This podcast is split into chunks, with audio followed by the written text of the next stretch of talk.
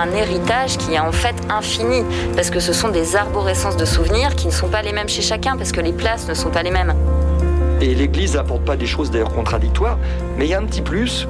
Et alors là, euh, sincèrement, on ne peut pas l'acheter dans une pharmacie. Hein. Je suis entraînée par un ancien écuyer du cadre noir qui me dit toujours Mais c'est le cheval qui doit briller, c'est pas toi. Toi, t'es là pour lui montrer ce que tu dois faire, mais ce que tu montres au juge, c'est ton cheval. On a lancé le Human Genome Project, on a fait le séquençage du génome humain. Une fois qu'on l'a fait, on s'est aperçu qu'on comprenait rien. Et la question, c'est qu'est-ce que vous faites de votre existence? Vous pouvez rester euh, assis à rien faire devant un écran.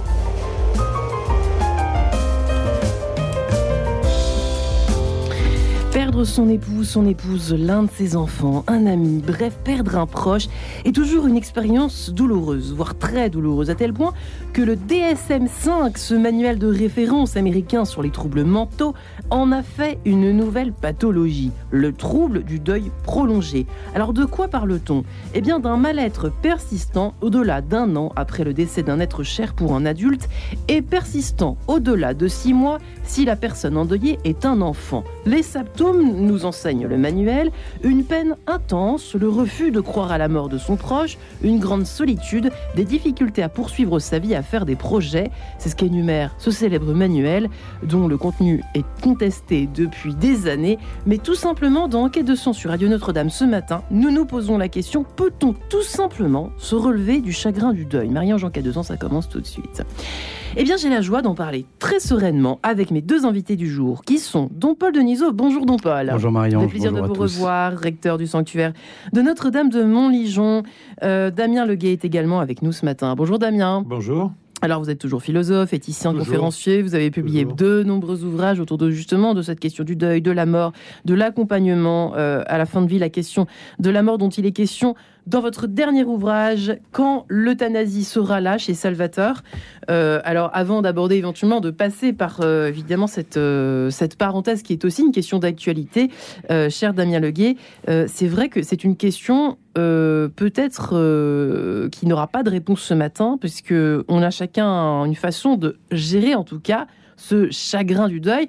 Mais enfin, qu'est-ce que ça évoque chez vous, cette espèce de transformation en trouble mental dans ce manuel de psychiatrie dont Paul Denisot alors, désolé Damien. Non, non, non, pas tout, non le padré d'abord. Tout Seigneur, tout honneur. On est, on est Notre-Dame. Hein. Mais je, enfin, je trouve ça plutôt étonnant, mais même si c'est pas surprenant dans une société qui essaye de, de mettre euh, tout, de, de, mettre euh, de mettre euh, des différentes l'émotion dans des cases médicales.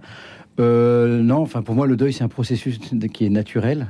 C'est un processus naturel suite à une rupture profonde qui nous euh, qui nous touche, euh, qui nous qui nous marque, et c'est un processus psychologique, enfin de, de, de, nos affects, de notre psychologie qui va progressivement essayer de cicatriser cette blessure que qui est laissée par la, la perte de, de, celui ou de celle qu'on aime. Ouais, Damien Leguet. Alors, il se trouve que j'ai fait un papier dans La Croix sur cette question du DSM et du deuil.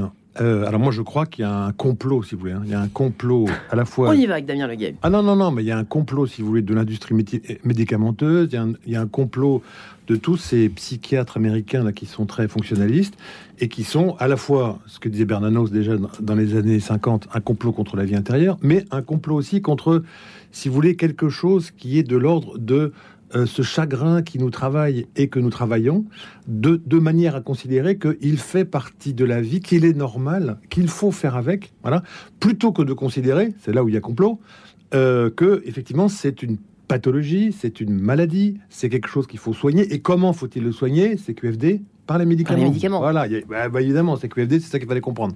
Donc, ce que, ce que ce DSM a de, de, pervers, au sens d'une perversion de la nature humaine, c'est tout ce qui concerne effectivement cette pathologisation. Ça veut dire pathologisation, ça veut dire que ce n'est pas normal. Ça veut dire qu'on passe dans quelque chose qui est de l'ordre de euh, du trouble psychique, psychiatrique, euh, qui, euh, au-delà d'un certain délai, alors le délai c'est six mois, un an, enfin voilà, considère qu'effectivement il faut passer à autre chose parce qu'il y a une forme de folie douce qui s'emparerait de l'individu euh, qui est atteint par le, le chagrin. Et comment est-ce qu'on on le fait? Comment est-ce qu'on fait ça? Voilà. Bon, on ne fait pas ça par la parole, par l'accompagnement, par le, par le soin de personne à personne, par le traitement. Non, on fait ça par la seule solution qui soit euh, valable, c'est le médicament. Voilà. Ouais. C'est là où je dis qu'il y a quelque chose qui est effectivement dans les Malsain, des quoi, gens, clairement. mais complètement malsain, complètement malsain, et qui va dans cette tendance de notre époque à évacuer le deuil, à évacuer le chagrin, à Oui, considérer toujours que être, tout euh, ça,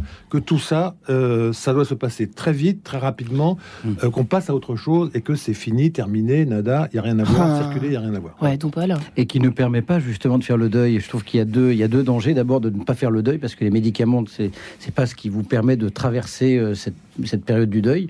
Le médicament, il va il va atténuer la souffrance ou il va endormir, mais il va pas régler, euh, il va pas permettre d'aller d'aller toucher la, la- la souffrance et l'angoisse profonde que traversent les, les endeuillés. Ouais. Et l'autre chose, c'est de risquer de culpabiliser les personnes en deuil, de leur dire, bah écoute, t'es malade, tu te soignes. Mais non, t'es pas malade. Si t'es en deuil, c'est normal. C'est normal de pleurer quelqu'un que tu as aimé. C'est normal de pleurer ton père, de pleurer, euh, de pleurer ta, ta femme, de pleurer ton mari, de pleurer ton enfant. C'est normal. Ouais. Euh, la douleur du, le chagrin du deuil est quand même quelque chose euh, qui a été. Alors, je sais pas que c'est une, c'est une création euh, de notre Seigneur, mais c'est, c'est quand même. c'est, c'est curieux quand même que ça existe. hein. Que nous soyons. c'est quelque chose. J'ai l'impression que c'est la chose la plus absurde sur cette terre. Le chagrin du deuil, donc Paul Denisot, au fond. Bah, même avant le chagrin du deuil, la mort. La- le scandale de la mort, Le scandale de vous la mort. La mort, la mort pour nous est absurde parce que la mort c'est la non-vie, c'est la, c'est le non-amour, c'est, euh, c'est la fin de toutes nos aspirations. Donc c'est la mort qui porte en elle quelque chose d'absurde et que Dieu n'a pas voulu. Alors ça c'est, la mort est entrée dans le monde par la jalousie du Il diable. me l'a pris trop tôt, c'est souvent quelque chose qu'on entend. Mais, oui, mais ça, c'est faux. Ce n'est pas Dieu qui reprend les vivants. Les vi- le- le- la, mort est, la mort est entrée dans le monde par la jalousie du diable. Et puis maintenant, ben, c'est- cette mort, elle se répand dans la- elle s'est répandue, elle s'est diffusée dans la vie de l'homme. Mm. Mais elle n'est, en aucun cas euh, le fait de Dieu. Dieu n'a pas créé l'homme pour la mort, il l'a créé pour l'incorruptibilité, nous dit le livre de la sagesse. Mm. Donc, euh, et, et nous le voyons d'ailleurs quand le Christ euh, pleure Lazare, quand il pleure lui-même sur sa propre mort, il pleure face à. Enfin, Dieu ne veut pas de la mort. Non, ça, ça me laisse songeuse. J'écoute, j'écoute, je réfléchis. Damien Leguet, vous avez une vision euh, Non, si vous voulez, des choses si vous voulez, euh, la question c'est qu'est-ce que nous faisons, que faisons-nous chacun du malheur?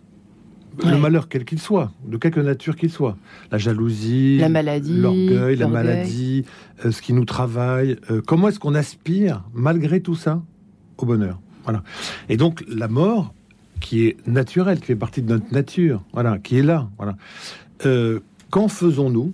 Qu'est-ce qu'elle peut nous apprendre d'une manière ou d'une autre? Comment est-ce que nous composons euh, avec elle? Et comment est-ce que ce négatif, parce qu'il y, a- il y a le travail du positif, puis le travail du négatif, et on se rend compte, malheureusement, avec le temps qui passe et, et l'âge, que le négatif, hein, le malheur, Ouais. le malheur que nous, que nous, nous nous imposons à nous-mêmes ou qui s'impose à nous, Mm. hein, ce travail, ce, je ne vais pas reprendre mon complot, enfin le complot que nous faisons contre nous-mêmes, contre notre aspiration au bonheur, voilà, cette incapacité. On est des tordus alors, parce que Ah bah, il- il- si Damien Leguet avec vous. ah bah, ah bah, avec moi ou avec euh, ce que nous constatons malheureusement Ouais. parce que si si nous vivions dans un monde de bisounours ça se serait voilà donc nous voulons le bonheur et malheureusement souvent nous faisons tout pour que le malheur s'impose voilà donc comment est-ce que nous faisons pour traverser globalement Mm. tout cela de bonne manière avec de bonnes dispositions de façon à évacuer le négatif du bonheur du malheur et à trouver malgré tout cela le bonheur voilà.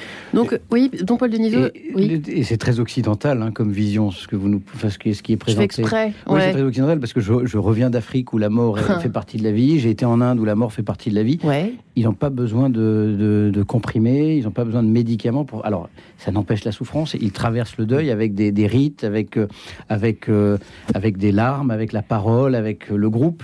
Mais, euh, mais la question des médicaments ne se pose pas. Il y a quelque chose d'un peu fataliste d'ailleurs, même on dit, un peu en, dans ces, en Afrique en tout cas. Mhm. C'est ça, c'est vrai. Il y a un extrême. Oui et non, parce qu'il y a, parce qu'il y a, y cette espérance de retrouver ses défunts et que les, Ouais. les morts ne sont pas morts, comme disait un, un philosophe sénégalais. Les morts ne sont pas morts. Ça paraît naïf comme ça, mais c'est très fort de sens. Le chagrin du deuil, peut-on euh, en tout cas le l'amoindrir? Ou alors est-ce que chacun bah, c'est un peu la loterie. On a une façon de, de, de le traverser de façon euh, plus ou moins heureuse, plus ou moins heureuse, j'en sais rien, mais plus ou moins légère, je ne sais pas. Damien Leguet, Don Paul Denisot. Euh... C'est-à-dire que nous sommes, nous nous rendons compte à ce moment-là que nous sommes dépendants. Voilà. C'est-à-dire que l'épreuve. Plus que jamais, c'est ça que vous voulez plus dire? que jamais. C'est-à-dire que l'épreuve de la mort, c'est l'épreuve de l'absence, d'une présence, d'une absence, d'un d'un présent qui Ouais. est absent, et donc d'une absence qui est présente. Hmm. Du jour au lendemain, boum, boum. Le- Du jour au le- lendemain, voilà. le présent est absent. Et qu'est-ce que nous avons à la place? Nous avons cette absence. Ouais. Cette absence qui est plus vive, parfois même, que la présence d'avant. Voyez? Donc, qu'est-ce que, qu'est-ce que nous faisons de cela? Et Mm. c'est là où nous nous rendons compte que nous nous croyons forts, euh, autonomes, euh, puissants, qu'on on s'est constitué soi-même tout seul. On écoute euh, l'époque qui nous dit bah, Tu es beau, tu es magnifique, euh, fais, fais tout ce que tu veux comme tu veux. Voilà. Et on se rend compte qu'on est dépendant. On est Ah. dépendant de son père, on est dépendant de sa mère, on est dépendant de celui qui n'est plus là, on est dépendant de tout ce qu'il nous a donné et qui souffre, qui souffre en nous. Voyez? Et donc, comment est-ce que nous sommes susceptibles à ce moment-là, deuxième dépendance, de dire bah, j'ai besoin, j'ai besoin, même si je ne le dis pas ou même si je suis pas capable de le dire, j'ai besoin des autres. Hmm. J'ai besoin des autres, de ceux qui sont présents là autour de moi, à la fois pour dire que je suis nécessaire, Ouais. nécessaire, je suis nécessaire aux autres, sinon je me fais emporter par le mort, le mort qui m'attire vers lui, le mort qui... qui, qui se- on- on parlait d'Afrique, il y, a, un- Ouais. il, y a, il y a un proverbe de, enfin, d'Haute Volta qui est magnifique, qui dit « il faut tuer le mort ». Il faut en soi Pas tuer le tu- père, il faut tuer le mort. tuer le mort Ouais. qui veut vous attirer vers la mort. voyez donc il y a ce combat-là, et donc on a besoin des vivants pour à la fois nous dire qu'on est bien vivant et que nos enfants, euh, notre épouse, euh, euh, nos frères et sœurs ont besoin de nous pour exister, Mm. malgré l'absence, d'une part, et deuxièmement, qu'on a besoin de tout cet appareillage que nous avons constitué, les rites, la parole, etc., pour redécouvrir la beauté, le bonheur qui est en nous, et pour éviter d'être submergé par le Hmm. malheur. Aspirer, j'aime bien cette notion. Don Paul Denisot. La Alors- mort qui attire la mort. Euh, je pense qu'effectivement, chaque deuil est unique. Je- On est d'accord. On, on en fait la, on en fait l'expérience à Notre-Dame de. Montligeon où on accueille, euh, on organise pas mal de sessions deuil et on fait beaucoup de temps d'écoute auprès de personnes en deuil et chaque deuil est vraiment unique. Et, et, devant, face à chaque deuil, nous sommes un peu démunis parce que euh, la, souffrance est tellement forte. Euh, je pense qu'une des, une des premières choses, c'est d'abord euh, d'accepter cette souffrance. Et peut-être que la tentation aujourd'hui, c'est de vouloir en sortir très vite. Et ben non, en fait, quand on a aimé quelqu'un, c'est normal qu'on souffre de, de son absence, comme disait Damien Leguet. Euh, je me rends compte notamment quand on a vécu euh, 40 ans avec euh, le même enfin la même femme, le même Ouais. mari, et puis qu'après, alors on s'est habitué. euh, C'est comme si si l'amour avait calcifié. Il y a des jours où on s'est fait du mal, Ouais. mais on s'est habitué à la présence de l'autre. Et le jour où, où l'autre n'est plus là, c'est comme si on vous arrachait la moitié de votre squelette parce que tout est tout est à refaire, Ouais. tout est tout est en lambeaux. Euh, donc euh, d'abord euh, accepter cette souffrance, savoir la nommer aussi, et accepter aussi que bah, toutes les strat- enfin, qu'on qu'on met en place plein de stratégies pour éviter cette souffrance. On essaie d'éviter, on fuit, on essaie de garder le souvenir de la personne. On a des on a des réactions très surprenantes, mais qui sont aussi euh, naturelles. Et c'est accepter que la mort de l'autre nous dépasse tellement que euh, que- qu'elle nous touche profondément et qu'on y réagit de manière parfois euh, irrationnelle. Avec ou sans Dieu, nous y voilà. Qu'il y ait Dieu ou pas dans l'histoire de la personne endeuillée, ça change vraiment quelque chose dans les premiers temps. Dans les premiers temps, alors je, je dirais pas, dans les premiers temps, il faut, euh, je pense qu'il faudrait, il faut affronter cette souffrance. Et l'un Ouais. des risques aussi dans l'Église, c'est de mettre un sparadrap ou euh, trop rapide en disant c'est bon, il est au ciel. J'en sais rien d'abord qu'il est au ciel. Et en fait, c'est, ça ne, ça ne résout pas ma souffrance. Ouais. C'est pas parce que je suis croyant que je ne souffre pas. Euh, parfois même euh, au contraire. Donc, Comment euh, ça, au contraire racontez-nous parce que je parce que je peux vivre cette espèce de, de, de paradoxe entre la, la, la perte de celui que j'aime et ce Dieu d'amour. Mais si Dieu est bon, pourquoi pourquoi est-ce qu'il permet cela? Pourquoi est-ce qu'il a permis la mort de mon enfant? Enfin, c'est- difficile à vivre Ouais. pour la foi le, le deuil. Mm. Et puis, je pense que c'est une fois que la une fois qu'on qu'on rentre dans cette, dans, dans, dans- cette souffrance, que là, l'espérance peut venir traverser le deuil, mais c'est une espérance alors qui est proclamée par l'Église, mais qui vient, euh, qui vient du fond, du profond du cœur. Hmm. Je me souviens d'un- d'un d'un homme qui avait perdu comme ça euh, son enfant de 5 ans qui s'est noyé dans une piscine et qui me disait, vous savez, à un moment j'étais face à un abîme, soit c'était l'abîme de la souffrance et de la douleur, soit c'était l'espérance. Il m'a dit, j'ai choisi l'espérance. Mmh.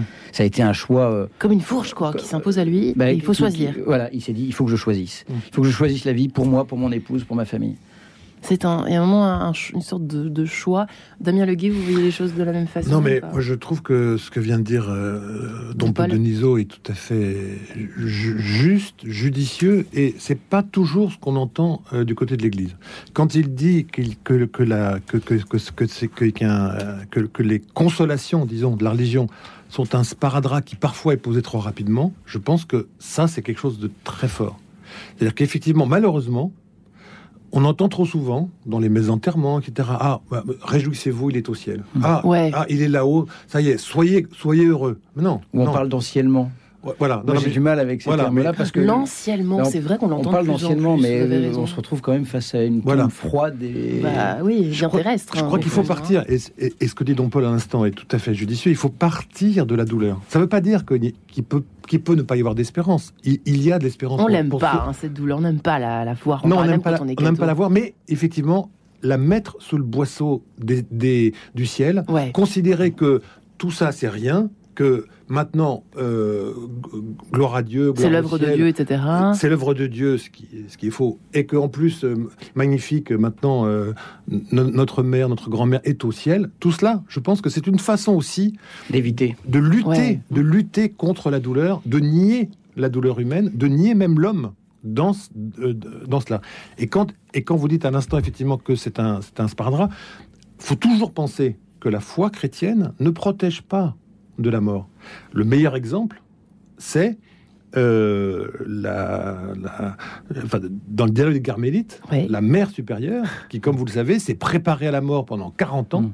et au moment où la mort arrive, alors là, tout passe par-dessus bord, euh, plus rien ne compte, elle crie comme, euh, L'angoisse. comme- comme- avec une angoisse absolue, elle a peur de la mort comme, comme, comme elle pensait même pas euh, euh, que cela était possible, et toutes les sœurs euh, ferment les, les- les fenêtres, les portes en disant non, c'est pas possible, pas possible. Bon. Donc il y a quelque chose, si vous voulez, qui est sur deux plans différents. Voilà. Mm. On peut avoir une foi très solide, on peut croire, etc. Et puis à un moment donné, quelque chose, quand on est confronté à la mort, ou confronté au deuil, ou confronté à la souffrance de la mort, quelque chose de plus puissant, d'irrationnel, de, de, de viscéral, Mm. de, de tripal, vous Et submerge. Et donc il faut faire avec. Plutôt que de dire non, non, non, non, bah, très bien, vous avez la foi, allons-y, c'est, ça ira mieux. Toutes ces consolations-là, me semble-t-il, c'est une mise en garde qu'il faut faire, à mon avis, à l'égard de tous les chrétiens. Toutes ces mises en garde-là sont une façon de nier Hmm. la souffrance humaine telle qu'elle existe. Une fois de plus. hein. Voilà, telle qu'elle existe une fois de plus. Euh, oui, Don Paul Niso, avant que nous nous séparions. Non, mais je, je pense qu'effectivement, l'espérance, elle naît dans la souffrance. Enfin, l'espérance, c'est le désespoir surmonté. Il n'y a pas Mm. d'espérance sans désespoir. Sinon, c'est une idée, c'est une idéologie. Et l'espérance chrétienne, justement, elle vient traverser tout ce qui... euh, le malheur, la souffrance, la douleur, l'épreuve, euh, le, euh, le, le fond du cœur de l'homme. Et, et c'est là, c'est là d'où jaillit la, la véritable espérance, celle de, celle de Dieu. Peut-on se relever du chagrin du deuil? Damien Leguet et Don Paul Denisot, on se retrouve dans quelques instants. À tout de suite.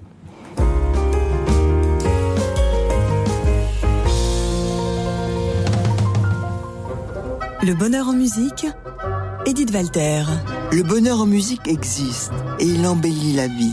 Pour cela, je souhaite partager avec vous mes émotions musicales, passées ou dans l'actualité d'un proche présent, que ce soit l'évocation d'un concert particulièrement émouvant, d'un disque exceptionnellement beau ou encore la promesse d'un événement musical à venir. La vie est un sommeil, l'amour en est le rêve, dit Alfred de Musset.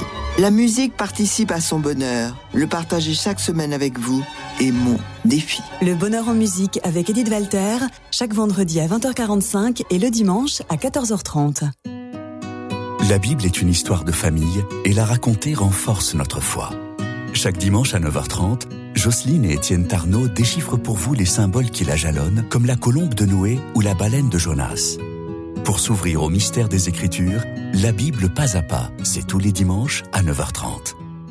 Grâce à Premium Viager, obtenez un complément de retraite. Vendez vos biens immobiliers en viager libre ou occupés tout en restant chez vous. La vente viagère est garantie et certifiée par votre notaire. Vos biens vendus seront exonérés d'IFI. Premium Viager, spécialiste du viager dans toute la France, est à votre disposition pour une estimation gratuite. Premium Viager, 80 rue de Suffren, Paris 15e, au 01 78 95 82 00. 01 78 95 82 00. Premium Viager, vous méritez le meilleur. En quête de sens, Marie-Ange de Montesquieu. Eh bien, nous nous posons la question et nous la posons à mes deux invités du jour. Peut-on se relever du chagrin du deuil? Question que je pose à Damien Leguet, philosophe éthicien, conférencier qui a publié de nombreux ouvrages sur la question de la mort. Le petit dernier, quand l'euthanasie sera là chez Salvateur Et puis Don Paul Denisot, euh, recteur que vous êtes du sanctuaire de Notre-Dame de Montligeon, qui accompagnait justement des personnes endeuillées. Euh, vous racontiez juste pour rebondir sur ce que vous évoquiez, messieurs, juste pendant que nous nous séparions quelques instants, euh, les, les façons, les rituels qui ont disparu de l'époque de nos anciens. Euh, et là, vous nous racontiez par exemple, enfin moi ça, me paraît dingue, mais je, vous l'avez vécu, euh, donc Paul Denisot, une espèce de d'enterrement euh, d'un enfant euh, tout en tout en blanc. Enfin c'est un peu particulier. L'enterrement en blanc d'un enfant baptisé, c'est normal, mais un côté un peu festif forcé que j'ai vu dans certains enterrements ouais. avec des choix de chants qui sont pas toujours des louanges, vous disiez, soit des louanges, ouais, et, et, comment louer Dieu face à ce drame de la mort c'est parfois une tentation de désincarner, de désincarner, en fait la liturgie. Le rituel, tous les rituels, la veillée funéraire, le, la fermeture du cercueil, tous les rituels sont là de manière symbolique. Là, ça dépasse la raison, je trouve, mais ils viennent justement nous accompagner dans la souffrance. Et en nous accompagnant dans la souffrance, nous, nous redire l'espérance de l'Église et nous ouvrir à cette espérance. Le rituel, le symbole, on en a profondément besoin parce que il n'y a que ça qui peut parler à la souffrance un discours, ce serait, euh, ce serait décalé. Et un des risques, c'est que justement, on perde le sens de ces rituels alors peut-être qu'il ne s'agit pas de mettre des grands catafalques noirs et, de se complaire dans une espèce de tristesse. Mais pourquoi pas mais, mais je pense que c'est important de reprendre dans nos liturgies chrétiennes, dans nos liturgies catholiques, euh, ce, sens du drame de la mort. Ouais. Avant même de dire le, défunt il est au ciel. Moi déjà ça change rien à ma vie euh, quand je souffre de savoir que mon défunt est au ciel. Et ensuite j'en sais rien en fait. Qui peut me dire qu'il est au ciel à part le Seigneur? Donc vous voyez, il y a, je, je pense qu'il y a quelque chose à réincarner, à se réapproprier dans nos liturgies, dans le discours qu'on a sur la mort, justement pour pas euh, pour pas en faire une idéologie ou un sparadrap dont on parlait tout à l'heure, mais pour vraiment rejoindre la souffrance. Ouais, Damien Leguet, vous êtes d'accord avec ça? Ce constat, en tout cas ou Non seulement je suis d'accord avec ça, mais, mais je considère effectivement que ce, ce qui vient d'être dit par Don Paul est quelque chose qui est neuf, je ne sais pas, mais qui est quand même assez minoritaire dans le discours ambiant que l'on entend effectivement dans l'Église. Il y a deux choses que je retiens. La première, c'est que effectivement, il y a, c'est pour ça qu'il y a des rites. Il y a quelque chose à faire par les gestes et par les paroles pour mettre à la hauteur, pour se mettre à la hauteur de la gravité, pour se mettre au, au, au, tempo au tempo de cette, de, cette, de cette gravité du moment de la mort qui est là et qui nous frappe. Voyez? Donc redonner au rite, c'est-à-dire quelque chose qui n'est pas à nous, Hmm. qui nous vient d'avant nous. Et que nous traversons et qui nous aide comme une, comme une, comme une canne d'aveugle euh, qui nous aide quand nous ne voyons plus rien. Vous me disiez euh, quelqu'un qui, je sais plus, hein, c'est Don Polonizo vous qui évoquiez un prêtre qui disait mais il faut pas pleurer ou je sais plus quelqu'un qui disait ça? Donc, donc, donc tous ceux qui disent ça, tous ceux qui disent, tous ceux qui disent ça, non seulement laissent à penser qu'effectivement il y a quelque chose qui est secondaire, voilà, que la foi chrétienne quelle, que soit l'importance et, quelle que soit la, teneur de la foi que nous, que nous, que nous avons, viendrait euh, supprimer tout cela. Mm. Je pense qu'il y a là un décalage, un problème. Je ne vais pas faire un peu de théologie, mais enfin, euh, grâce nature, hein, euh, enfin le débat avec le père de Lubac, qui est mal posé pour en revenir à la nature et dire effectivement, comme, comme Don Paul l'a dit juste avant, qu'il y a quelque chose qui nous rejoint, qui mm. nous traverse, et non pas qui se plaque dessus, qui vient écrabouiller par le haut cette souffrance qui est non seulement légitime, non seulement naturelle, mais en, elle-même, qui peut avoir une part de beauté parce qu'elle nous est imposée. Et, parce qu'elle est le signe de l'amour. Et parce qu'elle est signe de l'amour, absolument. Pleurer avec, au fond, c'est ça qu'on pâtit. Hein. Pleurer avec, avec, avec et, et d'accueillir. Alors, c'est ce qu'on euh, pendant les haltes deuil qu'on organise à Montréal, Ouais. c'est de permettre aux personnes de pleurer, pleurer, pleurer, pleurer, et, et pleurer parce qu'on a besoin de pleurer. Pleurer parce qu'on aime. Pleurer et aussi évoquer la personne, de pouvoir en parler, de pouvoir. Ouais. Euh, parce Comment que ça se passe les haltes deuil à Montligeon Vous ne nous avez jamais vraiment raconté. C'est vrai que je ne suis pas venue encore assister à cela, mais Alors les haltes deuil euh, que, que- que le sanctuaire propose depuis quelques années propose euh, plusieurs, enfin, plusieurs, euh, plusieurs dimensions. La première dimension, c'est de pouvoir nommer les étapes du deuil et d'accompagner les personnes en leur disant tout ce que vous vivez, la révolte, les larmes, c'est normal. Euh, le, le fait d'être hyperactif, le fait de, de compenser, c'est normal. Le fait d'être en colère, le fait six mois après de sentir l'absence de manière très douloureuse et de se dire mais en fait c'est encore pire qu'avant, c'est normal. Donc il y, a- il y a cette dimension-là, une dimension d'écoute aussi, de permettre aux personnes de nous parler de leurs défunts, et ça leur fait beaucoup de bien parce que bien souvent les amis, la famille leur disent bon ben voilà ça fait écoute ça fait six mois, ça fait un an, faut peut-être passer à autre chose. Bah non. On peut pas passer à autre chose après 30 ans de mariage, après 20 ans de mariage, après... c'est pas possible. Donc on a besoin d'évoquer la personne qu'on aime. Et puis aussi c'est l'occasion pour nous de euh, d'annoncer euh, l'espérance de l'Église, c'est-à-dire la, la vie éternelle, le- la communion des saints, la à prière pour les défunts. dans un troisième Ouais, temps. Exactement. Et de célébrer. Et de célébrer avec des veillées, des rituels qui permettent justement que ce soit pas juste quelque chose d'intellectuel ou une annonce euh, froide, mais que ce soit, une ce, ce soit vécu dans la prière. Et voilà, moi je, enfin, je suis très heureux de cette formule parce que bon, c'est toujours perfectible. Et, mais je trouve qu'il y a cette- ces dimensions d'écoute, d'accueil de la souffrance, d'annonce et puis de célébration avec des rituels. Je pense qu'on a besoin des trois. Ouais. Euh, Damien Leguet, effectivement, euh, vous qui avez beaucoup réfléchi, travaillé cette question. euh, alors, l'euthanasie, c'est votre dernier livre. ça, touche aussi à l'accompagnement, là, pour le coup, des personnes qui veulent mettre fin à leur jour. C'est encore une autre histoire. Mais c'est vrai que ce- cette espèce de, médicalisation dont il est question aujourd'hui, dans nos sociétés, vous l'avez dit, occidentales, ça pousse aussi les uns les autres, que nous soyons croyants ou pas, à, à mettre sous la moca, à mettre sous le tapis, au fond, notre tristesse. On est, il y a quelque chose de gênant, d'embarrassant à le montrer aussi. Il faut peut-être dire aux personnes euh, ce matin que c'est justement peut-être parfois le contraire qu'il faut faire, euh, non pas forcément pleurer partout euh, pour en rajouter, mais laisser un peu les larmes. C'est-à-dire qu'on nous dit effectivement que c'est gênant. On nous dit que ça doit passer vite. On nous dit qu'il faut passer à autre chose. On nous dit qu'il faut partir en voyage et que ça ira mieux. On nous dit tout cela comme une pression sociale qui vient nier la réalité Ouais. du deuil et du chagrin. Moi, je crois qu'il y a trois choses à retenir. La première, c'est les larmes. Je, je- je Ouais. cite souvent, mais je peux, je peux la reciter encore une fois, parce qu'elle est absolument magnifique, cette phrase de Chantal Thomas. Si le monde nous échappe par excès de souffrance, si le monde nous échappe par excès de souffrance, on peut aussi le manquer par avarice de larmes. Les larmes Magnifique. sont belles. Les larmes sont ce qui en nous est plus fort que nous. Vous voyez, les larmes, c'est cela. Hmm. Ça C'est ce qui en ça nous est, submergé, en fait, On est submergé par quelque chose que nous ne contrôlons pas, et heureusement que nous ne contrôlons pas nous-mêmes, parce que c'est cette absence de contrôle qui est l'accès à la beauté, à la vérité. C'est ce qui est en excès de nous qui nous définit. voyez Donc les larmes nous définissent. C'est la première chose. Et la deuxième chose, c'est la question de la parole. C'est comment est-ce qu'on peut guérir de quoi que ce soit? Sinon, par cette façon à la fois d'écouter et à la fois de rejoindre par la parole. Nous sommes des êtres de parole, de récits, d'histoires, de paroles. Qu'est-ce que je dis? Qu'est-ce Hmm. que je suis capable de pouvoir exprimer par la parole? Qu'est-ce que je peux entendre comme parole à tel tel moment? Et ce travail du deuil, ce travail du deuil, du chagrin, c'est un travail qui, qui vient percuter en nous cet ensemble cohérent qui est celui de la parole, du récit, de notre histoire. Il y a comme un boulet de canon qui vient percuter le mur de toute, de toute notre cohérence de récit, de parole, d'histoire.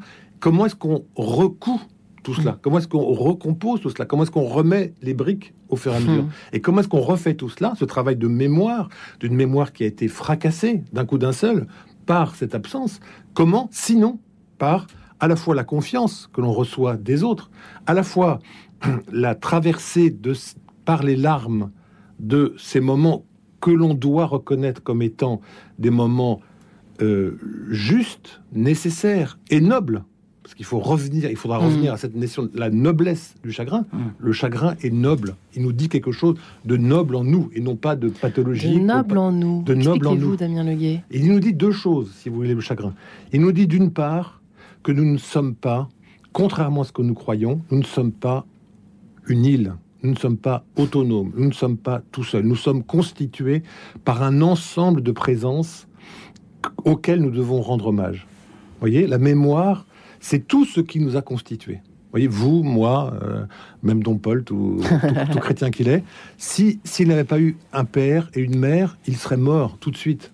Ouais, il ne, il sait rien, Mm. il ne la pouvait rien faire tout seul, et donc il, il a été, peut-être. il a été, nous avons été tous chacun dans ce bain amniotique d'amour, d'affection, de chaleur, d'éducation qui nous a portés au-delà de nous-mêmes. Si nous n'avons pas été aimés avant que nous puissions aimer, nous n'aimerions jamais. Ouais. Voilà, c'est ça que nous découvrons, cette noblesse, cette noblesse-là. La deuxième noblesse, c'est celle de la mémoire que nous rendons ou du culte que nous rendons à nos morts, de façon non pas à être écrasé par lui, ce culte, mais de façon à le remettre à la bonne place, au bon endroit, à la bonne façon. Et troisième chose, la plus importante, c'est qu'il y a une noblesse de révélation. Vous voyez, le chagrin nous révèle à nous-mêmes une part spirituelle, quelque chose Que l'on soit croyant ou pas. que l'on soit croyant ou pas. Que l'on soit croyant ou pas, parce que j'aime bien toujours les petites citations qui sont quand même importantes. Oui, Et moi aussi, je les aime je bien. Je, m'arrêterai là-dessus Mhm. pour euh, voilà. Mais Proust, qui est un, un maître S euh, douleur, S Ouais. chagrin, S euh, psychologie humaine, nous dit à chaque nouveau chagrin, à chaque nouveau chagrin, acceptons le mal physique qu'il nous donne, acceptons le mal physique qu'il nous donne pour la connaissance spirituelle qu'il nous apporte. Hmm. C'est simple, clair et précis. Voilà, pour la connaissance spirituelle Connaissance spirituelle qu'il nous apporte. C'est-à-dire qu'on peut pas s'empêcher d'une certaine façon entre les lignes, on peut pas s'empêcher de d'y voir quelque chose de, de qui Non, nous mais le dépasse. C'est ça? Le spirituel, Connaissance enfin, le spirituelle. spirituel n'est- que l'antichambre du, L'antichambre, absolument. du, du religieux. Le, le religieux s'adosse à du spirituel. Mmh. Évidemment. Mais nous sommes un esprit. Nous sommes voilà. Donc quelque chose se dit par défaut, par manque, Parce que par Ouais. absence, se révèle à nous-mêmes et qui est cette part spirituelle. Parce Et que oui, si donc, c'était naturel, si nous étions des machines des robots ou un animal, le deuil se ferait très vite, même euh, on n'aurait pas besoin de deuil. La question du deuil, c'est que l'homme ne, parvient pas à consentir à cette rupture. C'est-à-dire à la fin, à, la fin des valeurs de vérité, d'amour, d'amitié, l'homme ne peut pas se résoudre à ça. C'est ça Heureusement. qui- et c'est ça qui est spirituel. Voilà. C'est que l'homme se rend compte qu'il est plus grand que lui-même, en fait. Et par ce chagrin, par le deuil, c'est te dire, mais euh, c'est te dire, je, je- finalement, je ne supporte pas que cette relation d'amour soit terminée. C'est Ouais. pas possible. C'est pas possible. Mm. Alors je vais trouver des subterfuges, je vais trouver, euh, je vais garder une urne euh, dans, ma, dans, dans- dans- dans mon salon pour me dire qu'il est encore là, je vais garder des photos, mais tous ces subterfuges-là ne suffisent pas. Ce dont j'ai besoin, c'est que cette relation soit encore vivante, soit Donc, Paul toujours vivante. Denisot, quand euh, les personnes en préparant cette émission, j'ai- j'aime bien faire ça, un petit tour d'horizon, de euh, les questions que se posent les personnes autour de, de ce, de ce- de- du deuil des proches.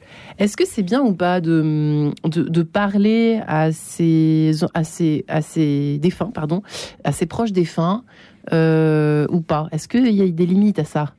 Alors il y a toujours des limites, c'est toujours un équilibre. C'est-à-dire qu'on peut- on peut rester enfermé finalement dans une espèce de relation avec le défunt Ouais. et finalement le faire, euh, le, le faire exister dans un au-delà qui, est- qui est un ici-bas vaporeux. Et ça, on risque de devenir esclave de cette relation-là.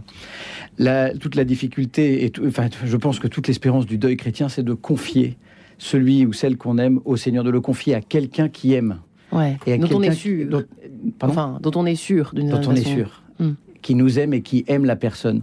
Et puis de se dire que c'est en lui que cette relation continue et qu'elle est toujours vivante. Sinon, on risque de s'enfermer dans une, dans une espèce de relation qui devient parfois un esclavage, qui devient une fusion, mais qui n'est pas une relation d'altérité. La véritable altérité, je pense qu'elle est, elle peut se trouver dans cette relation avec, avec un tiers qui est le Seigneur et qui fait ce, ce lien. Ouais. Et, et- et c'est ça qui est très beau, je trouve, dans le temps du deuil, c'est on le jette pas notre défunt dans l'abîme, on le laisse pas dans le néant, on le confie à quelqu'un. Ouais. Alors c'est sûr quand on a la chance d'avoir la foi, euh, dont Paul Ah bah c'est un cadeau, oui, c'est un cadeau. Mais ça, quand on l'a pas, c'est quand même difficile pour les auditeurs qui tomberaient sur, sur euh, vous et moi, sur nous ce matin par hasard. C'est quand même difficile cette, cette question. J'ai envie de poser la même question à Damien après le, euh, mais, la mais- chanson. mais c'est difficile aussi pour c'est difficile aussi pour des non- pour des croyants Pour des de croyants. se dire il faut que j'accepte justement cette absence physique. Ouais, oui. Et ça c'est très douloureux de, de- de- de- finalement de, ne plus saisir, Ouais. de consentir à ce que mon défunt m'échappe. C'est douloureux pour tout le monde. Mm. Ce- pour un non-croyant, ce sera de dire, eh bien, il reste en moi, il y a tout l'héritage que je représente de lui dans ma mémoire. Pour un- Mais est-ce que c'est suffisant? Hmm. Moi, le- bien sûr que je fais mémoire de mon père. De temps en temps, j'aimerais qu'il, j'aimerais qu'il soit là pour me, pour me conseiller. Mais en fait, ce qui me, ce qui me console, et ça, c'est la foi, c'est de me dire que cette relation, elle est toujours vivante. Ouais. Et qu'elle continue de grandir par-delà la mort. Ça, c'est le grand cadeau de, de la communion des saints. Eh bien, si vous le permettez, Loïc, l'Antoine, Pierrot, et on se retrouve juste après. À tout de suite. Radio Notre-Dame.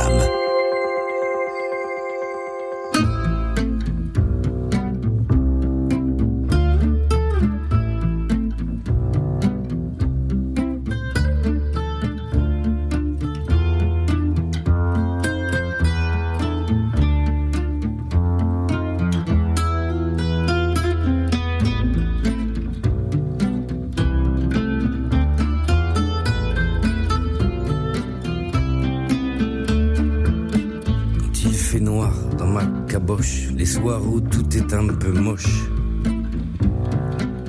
où même un sourire devient louche, où je brise tout ce que je touche. Ma vie devant, devant ma vie et les paupières en parapluie. Y a toujours mon copain Pierrot qui pose une main en haut de ma dos et qui me dit, dans un sourire,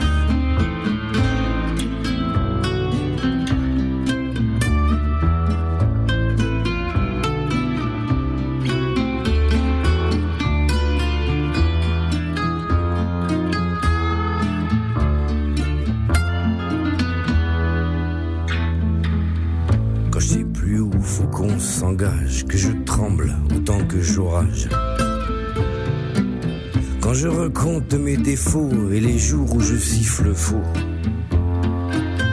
Quand je me sens sûr, sale et seul, avec la gueule de traviole. Y a toujours mon copain Pierrot qui pose une main en haut de ma dos et qui me dit dans un sourire.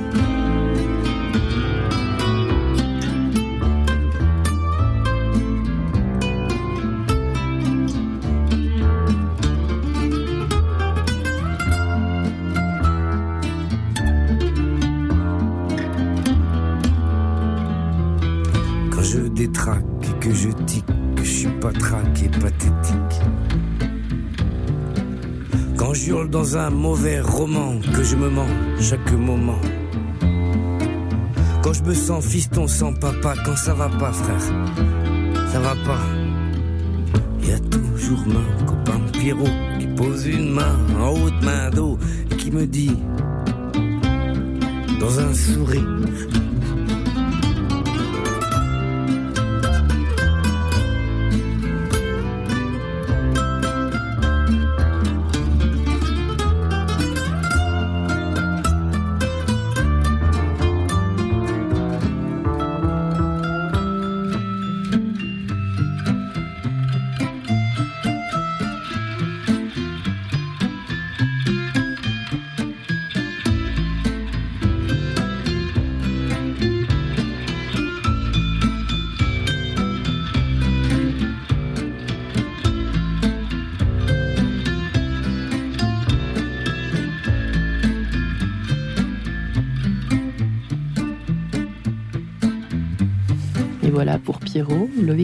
Sur Radio Notre-Dame, à l'heure où nous parlons eh bien, du chagrin du deuil. Peut-on s'en relever? Peut-on euh, y échapper? Bien sûr que non. Nous en parlons ce matin avec Damien Leguet, philosophe, éthicien, conférencier, qui a publié euh, son dernier ouvrage consacré à l'euthanasie. Quand l'euthanasie sera là, euh, elle Mm. sera là chez Salvatore. Damien Leguet, c'est une autre histoire, on en parlera évidemment à la rentrée avec vous, je l'espère. si. C'est une question essentielle, malheureusement, qui malheureusement trop souvent un peu banalisé, normalisé. Dont Paul Denisot était est aussi avec nous ce matin, recteur qu'il est du sanctuaire Notre-Dame de Montlégion, qui accompagne bien souvent les endeuillés, les personnes euh, endeuillées. Euh, effectivement, peut-on se relever, peut-on traverser, aurais-je dû poser euh, dans la question de cette émission euh, ce matin, messieurs? Euh, Damien Leguet, peut-être une réaction à ce qui a été abordé par Don Paul Nélizo, toujours autour de cette question voilà, d'accepter, de, de, de, consentir à cette douleur qu'est le chagrin, du deuil? C'est-à-dire qu'il y a, et je rebondis sur ce que, sur ce que disait, il y a quelqu'un en moi, il y a une présence en moi.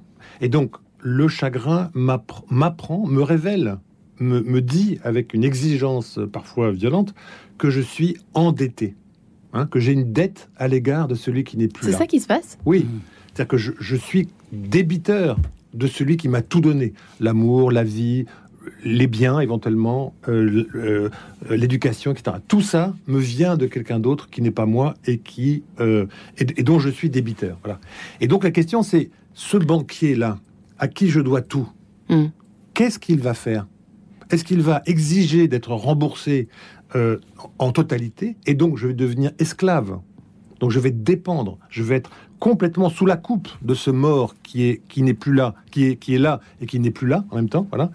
Ou est-ce que quelque chose va me faire comprendre double révélation, à la fois que celui qui n'est plus là m'aimait vraiment est-ce que les morts nous, nous aiment? Ça, c'est une vraie question. Ça, c'est une vraie question. C'est une vraie question. Est-ce que les morts nous aiment? Est-ce que les morts nous aiment suffisamment pour dire voilà, je m'en vais, je, je, je, suis là, mais je suis en retrait? Donc tu me mets là où je dois être, c'est-à-dire au cimetière, c'est-à-dire au royaume des morts, et c'est-à-dire que je vais te donner la paix et non pas la guerre. Oui, parce que c'est vrai qu'on peut se dire si le mort dit cela, mm. si le mort dit cela, à ce moment-là, un vrai travail de chagrin peut se faire. Encore faut-il qu'il le dise. Voilà, je crois que c'est. Il y a un compte à régler, il y a un consentement du mort, il y a un consentement du mort à l'égard de la vie que nous pouvons avoir et du bonheur que nous pouvons avoir sans lui. Ça, c'est très important, cette question-là du consentement du mort à l'égard du bonheur et de la vie que je dois avoir. Oui, quand on dit, vous savez, je le fais pour lui, qu'est-ce qu'il qu'est-ce qu'il me dirait? On, se sent parfois un peu. C'est pour ça que ce dialogue. C'est pas très clair. c'est pour ça que Marion, ce dialogue dont vous parliez. Ouais, avec oui, tout à fait. Ce dialogue dont vous parliez avec les morts. Est-ce que c'est euh, une justification. Le, le, le, petit garçon qui vient voir son maître d'école et, qui lui dit Est-ce que j'ai bien fait? Est-ce que, tu, me notes combien? Tu me donnes combien pour ce que je viens de faire? Ou est-ce que c'est un maître de sagesse et d'émancipation qui me dit Voilà, bah, maintenant, je t'ai tellement aimé. Là, il y a quelque chose de, de, de christique. Je t'ai tellement aimé que je te donne non pas ma mort comme ce que tu dois respecter comme étant le, la fin de tout, mais comme l'amour, comme un geste d'amour pour t'aimer toi et pour que tu t'aimes toi, gratuitement. pour que tu t'aimes toi mm. maintenant. C'est toi maintenant qui dois t'aimer seul. Et donc, qui est capable effectivement mm. C'est ça le, c'est ça le vrai travail du, du chagrin, c'est ressentir cette capacité du mort à pouvoir dire Paul, Marie-Ange, Damien, je t'aime suffisamment pour me retirer. et, ça me fait penser, enfin, je, c'est une digression, hein, mais quand vous parliez des personnes qui n'avaient pas la foi et de leur, de leur rapport aux morts, je pense souvent à l'exemple de la grand-mère. Beaucoup de, beaucoup de quarantenaires ont une grand-mère qui les a aimés de manière, euh, enfin, de, manière inconditionnelle, et des gens non hein croyants qui me parlent tous de leur grand-mère, ah qui pleurent encore leur grand-mère, et qui, même s'ils ne sont pas croyants, me disent elle veille toujours sur moi. Quand vous parliez de cet amour inconditionnel, la grand-mère est souvent ce symbole-là. Euh, de cette grand-mère qui nous aime et qui continue de nous aimer de manière inconditionnée, la babouchka par exemple. Mais c'est, ça, me fait toujours sourire parce que ça vient souvent de personnes non croyantes qui me disent elle est là, elle veille sur moi. Mais non, mais si elle est morte, elle, elle est sur moi. Si elle, est plus là. Mais en fait, il y, a cette intuition. Hum. Cette intuition. Et c'est bien ou pas de se dire ça Ah bah oui. Ah oui, d'accord. Bah oui, il y a cette intuition que c'est pas possible que ce soit fini en fait. Le lien d'amour dont le lien d'amour, tout à l'heure. Voilà, ou d'autres vont vous dire, bah, c'est une étoile. Euh, ben non, en fait, une étoile, c'est le roi lion, c'est Simba et Mufasa. Mais en fait, c'est une manière qu'ont nos contemporains, qui, dans une société sécularisée, qui ne croient plus, d'essayer de dire, mais si c'est pas possible que ce soit terminé, il y a toujours cette mm. présence vivante, ce regard éclairant, ce regard d'amour inconditionnel. Ça, c'est très beau. Et c'est vrai qu'on l'a presque spontanément, cette espèce de, réflexe euh, de se dire, au fond, elle veille sur moi, il veille sur moi, qu'on se croyait en bas. C'est quelque chose qui mm. est. C'est pour ça que la mort est spirituelle. Et c'est pour ça donc Exactement. euh, j'ai enfin compris. Merci Don Paul Nizou pour cette petite illustration. Tout à fait. Et, et Dieu ou pas, euh, Damien Leguet, je vous ai pas posé la question tout à l'heure, vous y avez en partie répondu, mais euh, c'est- compliqué quand même quand on n'a aucune foi. Ça peut arriver Non. qu'on en ait aucune. Bah oui, Comment non. que ça se- Pas plus, pas moins. euh, Justement, je crois que ce qu'on- ce qu'on dit depuis le début de, de ce matin, c'est que pas plus, pas moins. C'est pas parce qu'on Ouais. a la foi que ça, que ça empêche quoi que ce soit. Et il faut partir de la douleur. Oui. Plutôt que, plutôt que de partir de la foi. C'est la douleur qui est traversée, qui dirige vers, qui, qui, nous, qui, qui, qui, qui nous dirige vers une foi si on en a une. Mais le travail, il est avant tout un travail psychologique, anthropologique, philosophique et spirituel. Donc Mm. spirituel. Il faut aller dans l'ordre, en fait, c'est ça que vous êtes en train Exactement. de dire. Il y a Pas un ordre. les Il y a un ordre pour éviter d'enfouir, de cacher, de plaquer, de de, de, de, de, de- de- de pourrir, de pourrir le chagrin. Vous voyez, quand on quand on empêche que le soleil puisse euh, illuminer quelque chose, ça pourrit. Voilà. Et ben, Moi, j'ai une tout, tout à l'heure, quand question. vous parliez voilà. l'ex- l'expression rappel à. Dieu, on peut très bien. Rappel à Ah, Dieu. C'est terrible. Elle Vous est plaquez- affreuse, cette Vous phrase. plaquez cette expression-là euh, au moment d'un chagrin pour vous dire, bah voilà, il a été rappelé à Dieu. Vous le dites à un enfant. Et où- nous, on a régulièrement des personnes de 40, 50 ans, 60 ans qui viennent à Montligeon en disant Je n'ai plus mis les pieds dans une église parce qu'on m'avait dit que mon père avait été rappelé par Dieu. Et effectivement, et, et vous voyez, c'est toujours cette. Oui. euh, c'est que ça, c'est quand on part de la, quand on part de la foi avant d'aller euh, Ouais. d'a- d'aller rejoindre la, la- la souffrance et la dou- douleur. Nous, ce n'est pas Dieu qui rappelle. En revanche, dans cette souffrance, dans ce néant de la mort, eh bien, Dieu nous rejoint. Dieu nous rejoint et Dieu se rappelle à nous. Et se rappelle. voilà, c'est faudrait bon. changer ça. Exactement, il faudrait transformer merci. cette phrase. On va appeler Merci, le pape tout, Damien. tout Dieu se suite. rappelle hein. à nous. On va appeler le pape François. Euh, le fait de ne pas avoir réglé ses comptes, vous m'y avez fait penser tout à l'heure, Damien Ouais. Leguet, avec la personne défunte. Donc, euh, on- en gros, on s'est quitté fâché, quoi. Hein. Pas que, oui. Qu'est-ce qui, comment, euh, comment apaiser ça? Qu'est-ce qu'il faut Qu'est-ce qu'on sait? D'abord, j'ai presque envie de demander peut-être à Don Paul ce qu'on sait, ce qu'en dit la, la- notre euh, théologie.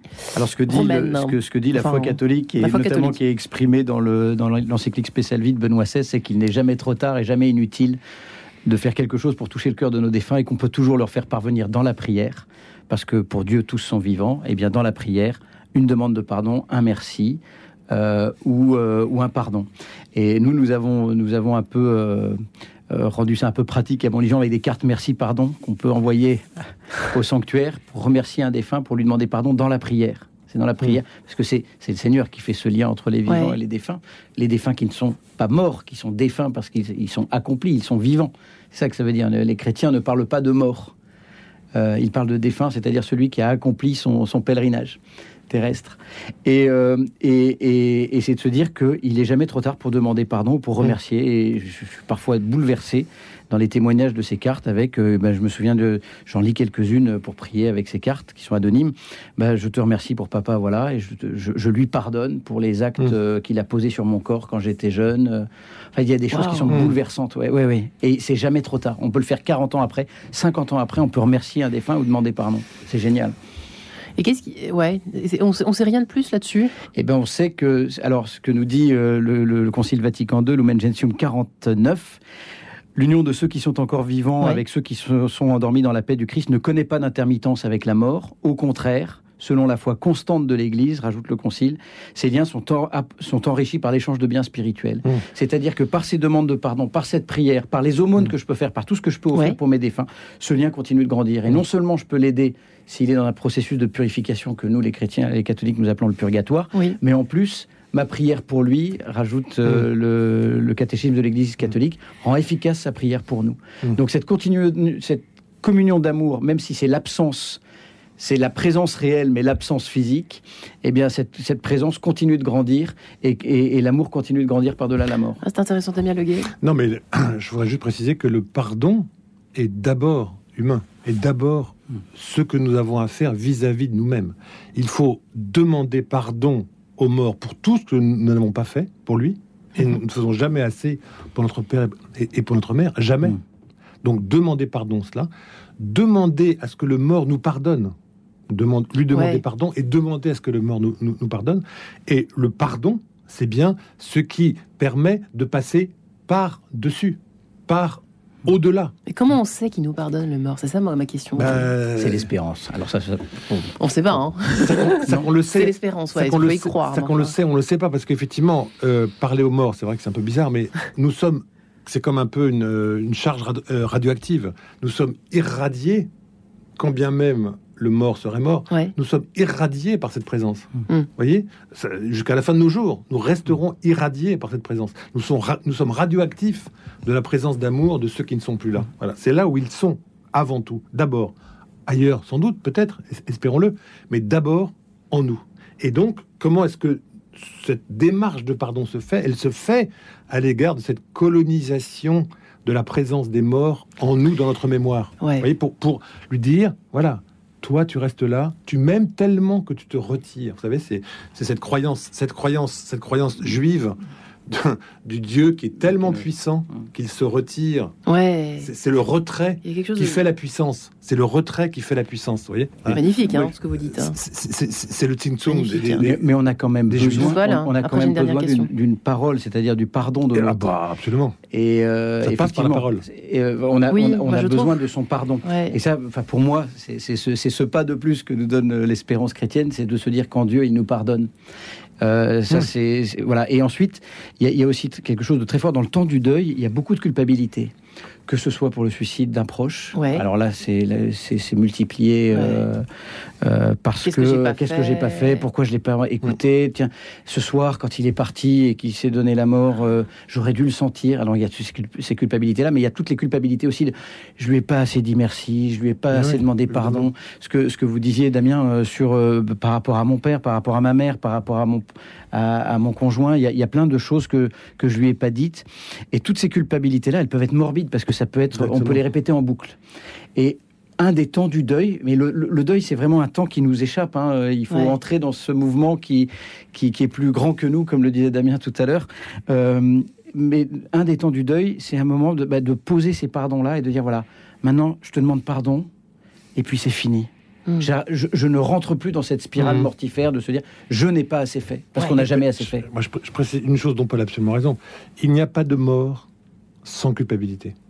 Quelle que soit la mort de la C'est personne. humain, hein. C'est humain. Ouais. C'est humain. Je l'ai tué. Ça ne veut pas dire que je l'ai tué vraiment, Hum. mais ça veut dire que je l'ai tué. part. Parce Hum. que s'il est pas, si, si la, si la mort s'est emparée de lui, c'est que sans doute, d'une façon ou d'une autre, je ne l'ai pas rendu suffisamment heureux pour qu'il puisse continuer Ouais. à, à vivre éternellement. Il n'y a pas de mort sans culpabilité. Donc le pardon passe rejoint cette culpabilité-là. Parce qu'il y a culpabilité, voilà. C'est naturel, mais il y a culpabilité. Donc c'est une bonne démarche aussi pour traverser, on est dans notre sujet, hein, pour traverser ce, chagrin du deuil justement, qui peut durer, alors j'aurais bien aimé vous poser euh, l'un et l'autre une dernière question.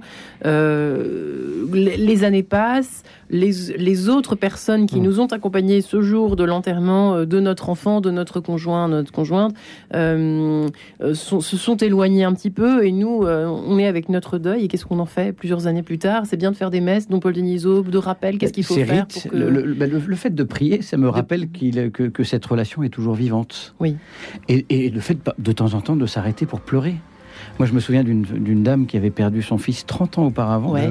et en l'évoquant, elle pleurait. Bah, parce qu'en fait, le deuil, n'est- le deuil, c'est toujours une cicatrice douloureuse, ça fait toujours mal. Ça ne passe pas. Mm. On n'oublie pas le défunt. Ouais. On oublie la souffrance. La souffrance s'atténue.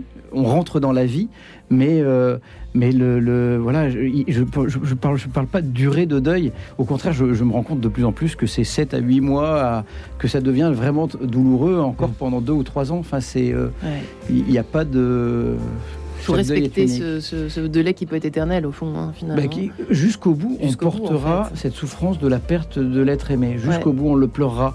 Mais effectivement, il y a tous ces rituels qui permettent de, bah voilà, euh, la messe anniversaire de son décès, la messe anniversaire de sa naissance, euh, de venir prier, de, de, de pleurer, De l'évoquer, voilà, De- d'en parler avec ses amis, de rassembler sa famille et de dire tiens, Ouais. si on parlait de lui, allez, on prend un apéro et on parle que Ouais. lui. Ça va nous faire du bien. Ah, on va pleurer, mais ça va nous. Eh bien, je vous remercie. C'était le mot de la fin. Ah. Désolé, Damien Leguet, merci infiniment, Paul pardon. Denisot. Tout honneur, exactement. Recteur du sanctuaire Notre-Dame de Montligeon. Et quand l'euthanasie sera là chez Salvatore, à découvrir, bien sûr, votre livre, Damien Leguet. Je vous remercie, messieurs, infiniment pour votre présence aujourd'hui. Voilà. Merci. Très bonne journée. Retrouvez le podcast de cette émission sur le www.radionotre-dame.com. Et demain matin, eh bien, question que j'aurais pu poser à Don Paul Denisot. Faut-il communier tous les dimanches? Ce sera la question du jour dans cette émission.